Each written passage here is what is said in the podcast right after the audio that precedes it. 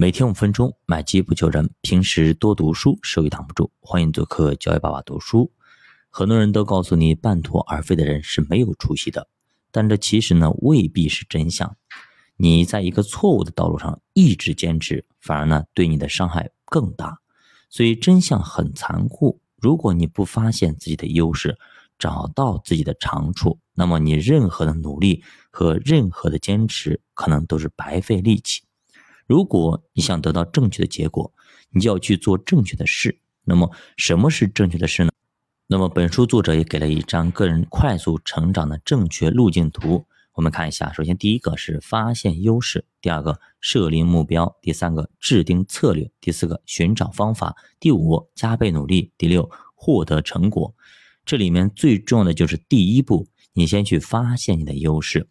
那么作者呢，根据多年的经验，还总结了城市的五个要素。我们来看一下。首先，第一个是与生俱来的过人的天赋；第二个，在该领域长期耳濡目染的做事规则；第三个，举一反三、灵活变通的学习能力；第四个，不亚于任何人的专注和付出。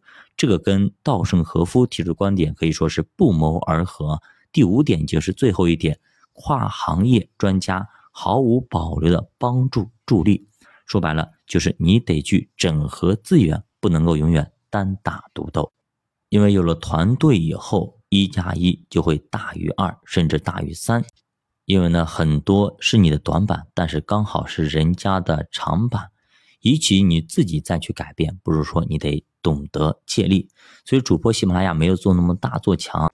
那我也知道很大原因在于我一个人在战斗，如果是有一个团队、一群人在做，肯定效果比现在好的多得多。因为我自己我还得去找内容、写稿子，对吧？我还得去自己录、自己剪。那由于时间的原因，所以说很多后期很多东西可能都比较仓促，基本上都没有做后期剪辑。那这样的话，效果肯定没有后期剪的多、剪得好。而且呢，如果我专注于做内容，那就把内容做好，其他的就不用管，那别人做就可以了。所以那样做的话，可能产品都更加的精细，不像现在这么粗糙。另外呢，一个人做事的标准决定了成果的高低。你要是把这个事儿做到最好，还是只想把它凑合的完成就行，这是一个完全不一样的心态，也是上班打工者和创业者的区别。那么，为什么我们会不断的折磨自己，打磨自己的产品，不断的向外突出？说白了，这就是热爱。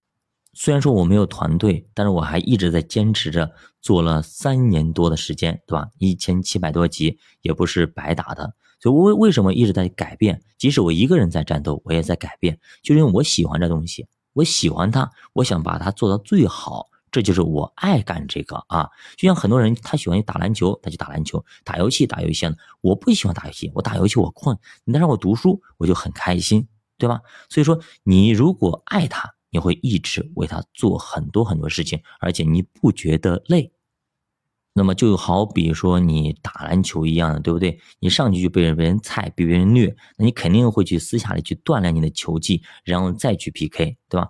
不断的赢，赢了自己，然后呢，不断的强化自己，强化自己，然后呢，你就越来做的越好，越好，你越喜欢做，然后呢，越喜欢他就越轻松，这就是一个正向循环啊。比如说，有的孩子，那同样是那个上班，是吧？有些人觉得上班很累，有些人呢上班很轻松，那就是说他爱不爱？有些人呢，可能他觉得他那个上班非常非常累，整天啥都不想干，感觉哎太累了。但是你一旦让他闲下来，回到家里打游戏，打一个劲就来了，打了三个小时、两个小时，甚至打通宵都没问题。那这难道是说他没有精力吗？不是，他因为他不喜欢上班，他觉得上班无聊啊，打发时间用的。好了，我们来看一下成长。说白了，成长叫做扩大可能，让自己无所不能。作者也举了自己的例子啊，他在高考后的暑假，嗯，绝大多数的孩子呢，可能因为憋得太久，所做的事情呢就是玩玩玩啊，对吧？上网打游戏玩一玩。而作者却选择了不同的方式，他要去做兼职，到了一个补习机构里边去打工，给一些老师当助教。他说工作一点都不轻松，也要备课、搜集资料、准备教案，甚至还要去做 PPT。有一天，那么意外发生，讲课老师生病来不了，于是呢，他不得不去顶上去，这让呢非常的紧张，满头大汗，那么硬撑着讲完了三个小时的课，但是结果呢，还不错啊，同学们给他打分啊，比正课老师的分还要高，这就让他突然发现。自己还有讲课这方面的天赋啊！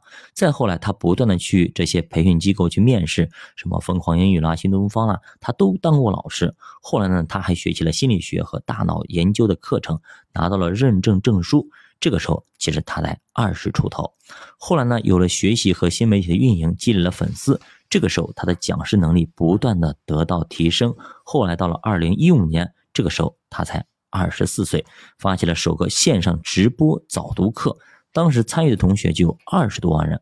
后来顺势开了英语直播课，产生了四十七万的付费用户，一堂课最多的时候两万人同时在线。至此，他也拿到了人生的第一桶金。